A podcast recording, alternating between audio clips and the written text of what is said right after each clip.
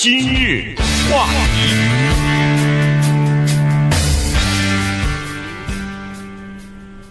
欢迎收听今日话题的节目。这个在美国有一个。挺著名的新闻杂志啊，叫做《U.S. News and World Report》，呃，这个叫美国新闻和世界报道。那么它呢有各种各样的呃各个领域、各个类别的这个呃评级啊。它的这个业务呢，在全美国还是挺闻名的啊，包括什么共同基金、最佳共同基金啊，什么最佳的法学院啊、最佳呃商学院啊、最佳医学院啊，然后有这个什么最佳的呃肠胃科啊，有这个最佳的这个那个哈。各种各样的都有，呃，他对叫做美国最佳大学的排名呢，呃，一直被认为说是最权威的啊，对家长、对教师、对考生来说呢，都是具有参考价值的。那么今年呢，他们呃公布了今年的这个排名啊，这个排名呢是他们有这项排名四十多年的历史以来呢，第一次进行了叫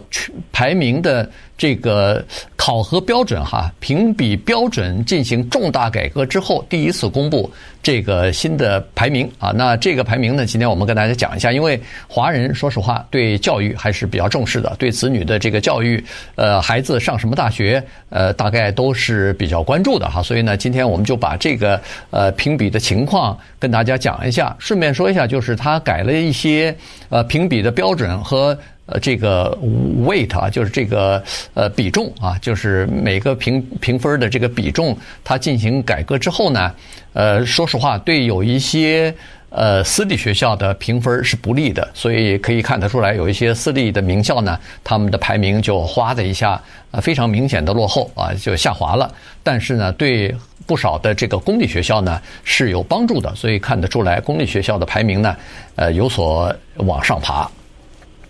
是的，这个其实哈，我们看到这个排名，呃，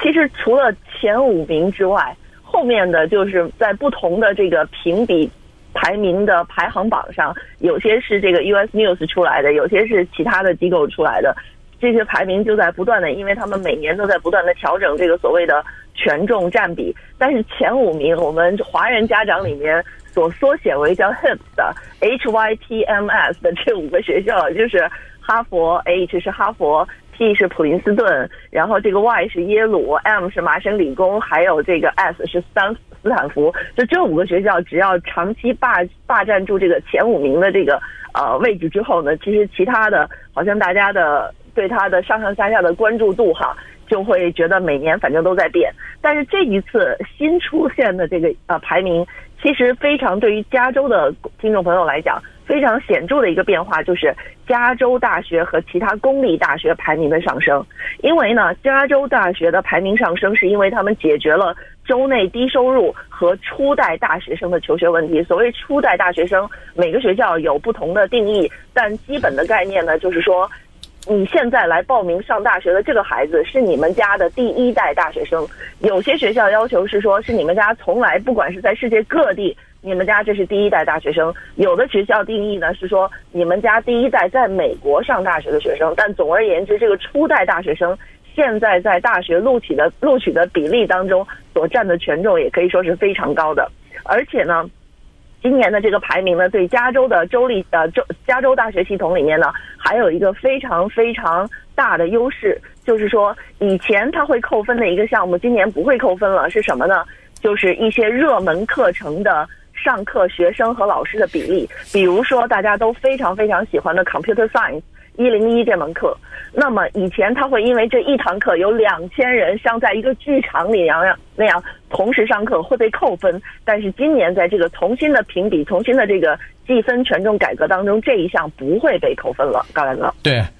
呃，他是这样子哈，就说他有几个项目呢，就呃在评比的过程当中呢，他等于是给呃恨不得是给删除了啊。一个呢就是呃本科生的这个班级的规模，我们都知道，一般的这个精英的顶级的学校或者说是呃私立的学校，它的那个说实话人数比较少，整个的学校呃人数是少的哈，和公立学校是没法比的，哎，和公立学校没法比，差了呃不可有的时候恨恨不得差十倍。所以在这个班级小班教学的时候呢，是私立学校和顶尖的学校里头招生的一个非常重要的强调的优点哈。他说我们这儿一个班里头，比如说只有十几个、二十个学生，那那个公立学校一上课都是那个大的阶梯教是，好好好几百、好几百的，呃，所以呢，这个呢，它等于是呃，在这个原来的评比当中呢。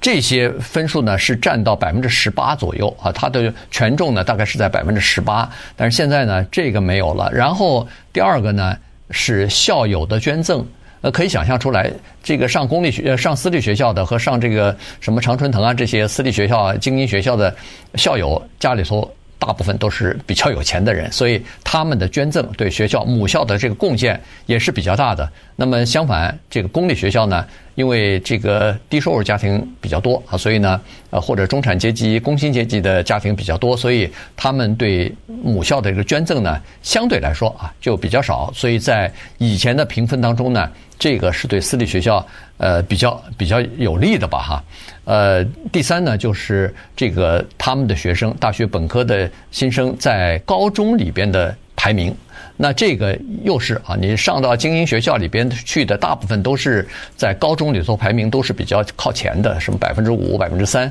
之类的。那这个呢，对私立学校和那些顶尖的学校来说也是有优势的。你上公立学校的排名就没有那么高啊，所以如果这三项东西。呃，占权重百分之十八的这个东西，呃，被取消的话，那当然你可以想象得出来，这个评比的结果对有一些私立学校就不太有利了哈。所以对公立学校来说，算是有利的哈，就提升了这个比例了。另外呢，他们还有两个评分的标准，也就是说，他想要把这些呃有的可以评比的这个呃这个标准啊。给它量化，就是说可以量化的结果。因为现在，呃，上大学的这个学费的支出啊，教育费用的支出越来越多，成本越来越高，所以很多家长和孩子呢都想了解：我出了这么多钱上了你这个学校，那么我从你这所学校毕业出来所学到的知识和技能，对我和另外一个不上大学的人来比，我能够提高多少呢？哎，这个就算一个另外的一个指标啊。那么在这项指标当中呢，哎，这个有不少的学校呢，包括那你可以想象出来，凡是学理工的，凡是学商科的啊，MBA 啊这些的，它肯定是比学人文科学的。赚的钱要多啊，所以呢，在这次的评比当中，你可以明显看出来，凡是各种各样的什么理科、理工科的大学和综合性的一些大学呢，他们的这个排名呢，呃，说实话都是属于比较高的。嗯，今日话题。欢迎继续收听今日话题的节目啊！这段时间跟大家讲的呢是这个呃美国新闻和世界报道的这样的一个评呃美国最佳大学的这个评分的标准进行改变啊，然后呢他们把二零二四年的这个最佳大学呢等于是排名给评出来了。呃，尽管有很多的学校啊，就是大学啊，他们现在基本上不参加这个东西了哈。呃，原因就是说这里头有太多的标准呢，呃，要么你就是。呃，有有利于，比如说小一点的私立学校，要么就是有利于公立学校，它没有一个完全客观公正的这么一个标准哈。所以呢，有些学校说你光靠这个东西啊，没有办法衡量一个这个学校到底是不是呃真正的呃就是像评比当中说的第一、第二哈，这个东西很难客观和公立。所以呃，这个大学呢，它不参加的呃这个做法呢，就是它不像这个杂志呢。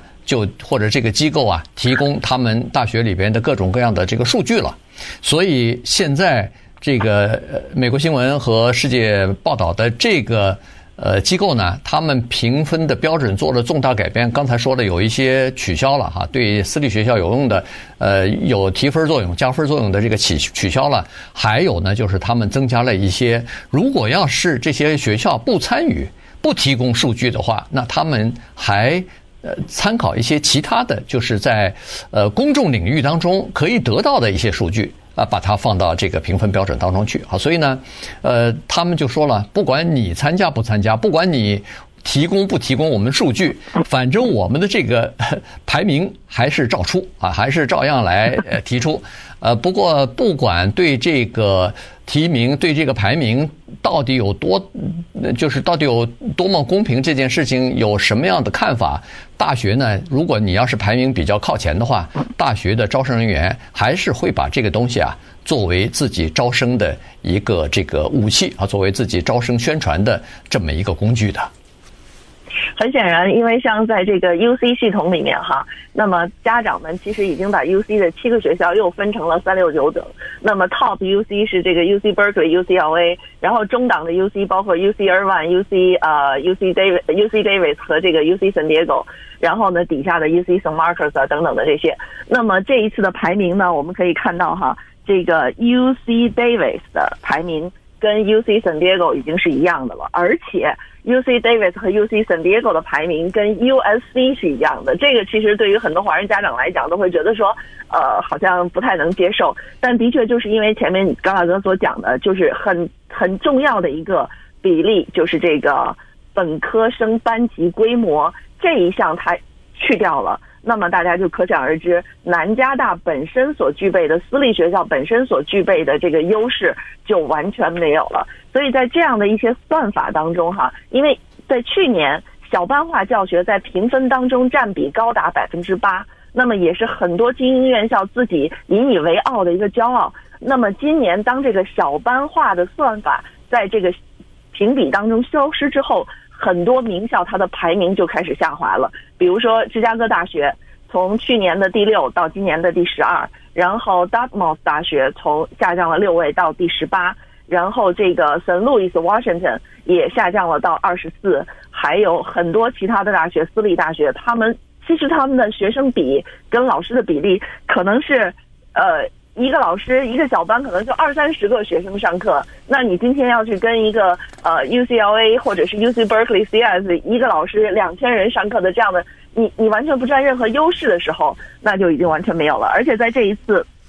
评比当中，像。以前一直非常受到富人呃喜欢的这个 Brown Brown 布朗大学，那么从二零一七年开始呢，他们在呃开启了一个这个叫做 Brown Promise 的这个运动，那么就是专专门针对低收入家庭给全额助学金，那么也吸引了很多这类学生来报考这个布朗大学。那么今年呢，他也是作为这个排名改革当中的一个受益者，第一次跻身前十名。嗯，对。